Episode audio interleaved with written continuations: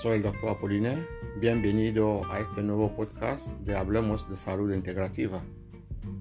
En este podcast vamos a hablar de las alergias y de qué hacer.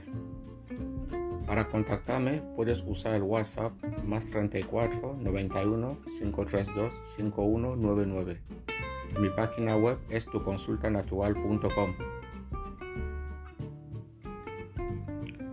Una alergia generalmente se conoce como una respuesta del sistema inmunológico a diversas sustancias que generalmente son inofensivas como polen, alimentos, medicamentos, pelos de mascotas, acarros de polvo doméstico, mojos, etc. El problema es que cuando una persona entra en contacto con un alérgeno en particular al que es alérgica, en su cuerpo de manera energética eh, y biológica se desencadena una respuesta alérgica que conlleva una serie de sintomatología que puede incluir eh, sibilancias, sarpullido, esternudos, picazón en los ojos, náuseas, dermatitis, etc. Eh, las, tasas de, las tasas de alergias están aumentando en el mundo y se estima hoy en día que puede afectar hasta ya un 30 y 35% de personas en algún momento de su vida. Hay personas que pasan procesos de alergias que son transitorias y personas que viven una situación crónica y constante de alergias, además de múltiples alergias, porque una alergia, eh, si no se trata, suele abrir puertas a otra forma de alergias. Es muy importante entender esta, este último enfoque. Desde el enfoque nutricional hay comúnmente nueve alimentos comunes que suelen causar alergias en, muchas personas. Y cada vez que las personas comen, entran en contacto con sustancias que pueden desencadenar eh, reacciones alérgicas, eh, hay unas manifestaciones sintomatológicas, ¿no? En este caso es el contacto o el consumo con los alimentos que vamos a ver a continuación y en la mayoría de los casos no hace falta consumir una cantidad considerable, sino incluso con pequeñas cantidades el cuerpo puede producir sustancias alérgicas. Hay que darse cuenta que los alimentos contienen alérgenos proteicos y para la mayoría de personas dichas proteínas eh, no desencadenan una reacción alérgica. Ahora bien, muchos alimentos pueden causar alergias eh, sobre todo eso varía en función de la, posición geográfica de las personas. De las personas. Por ejemplo, en los Estados Unidos eh, se cree que el 90% de alergias son causadas por los alimentos, ¿no?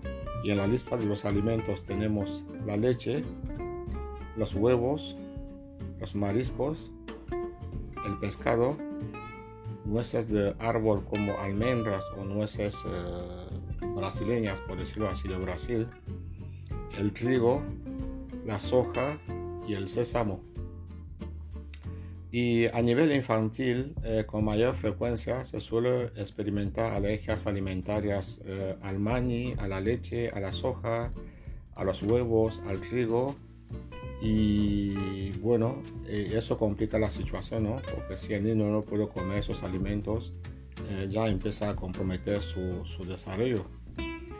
Y no es lo mismo la alergia pediátrica infantil, por decirlo así, que la alergia de los adultos, porque los adultos se le puede hacer un tipo de tratamiento que no se suele hacer a los, a los niños, ¿no?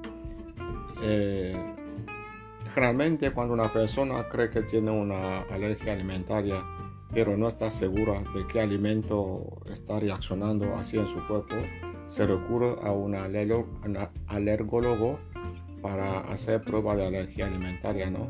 Y eso puede pasar por chequear, hacer un análisis de piel o de, sangre.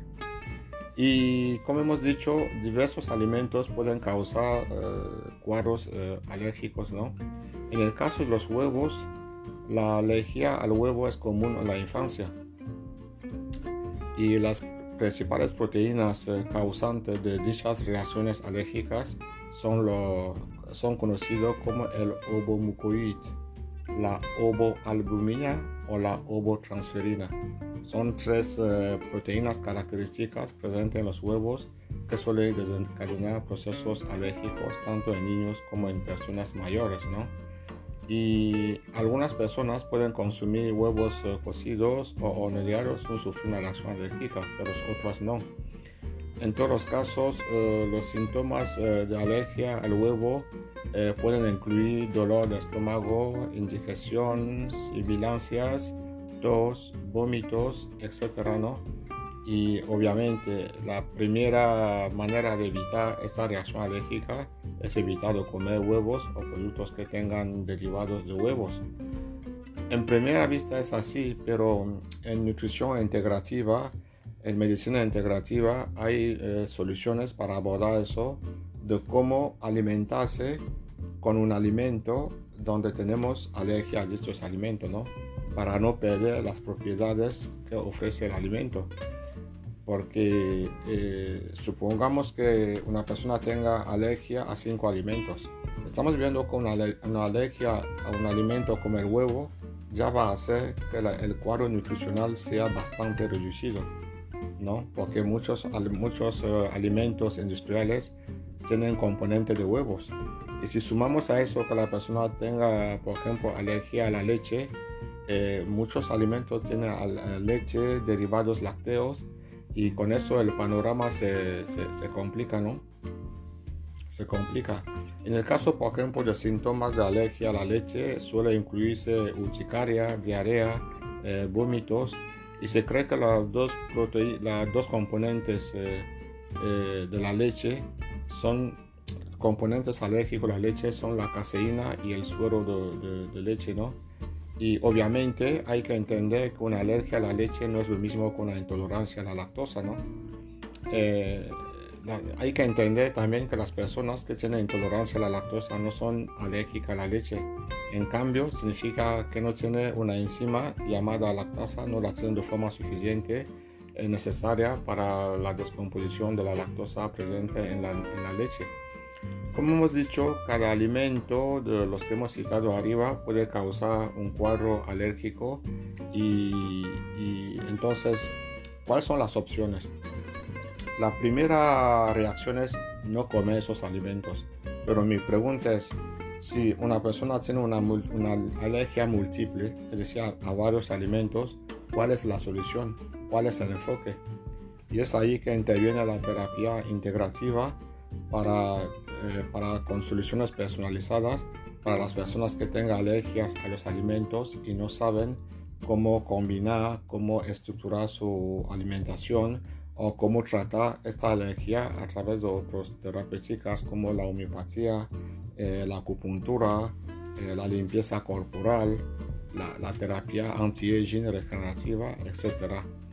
Espero que este podcast de reflexión te, haga un poquito contemplar el tema de la alergia, que es un tema múltiple y a veces dejar de comer alimento, eh, aunque es la primera reacción natural, no siempre es suficiente para resolver el problema.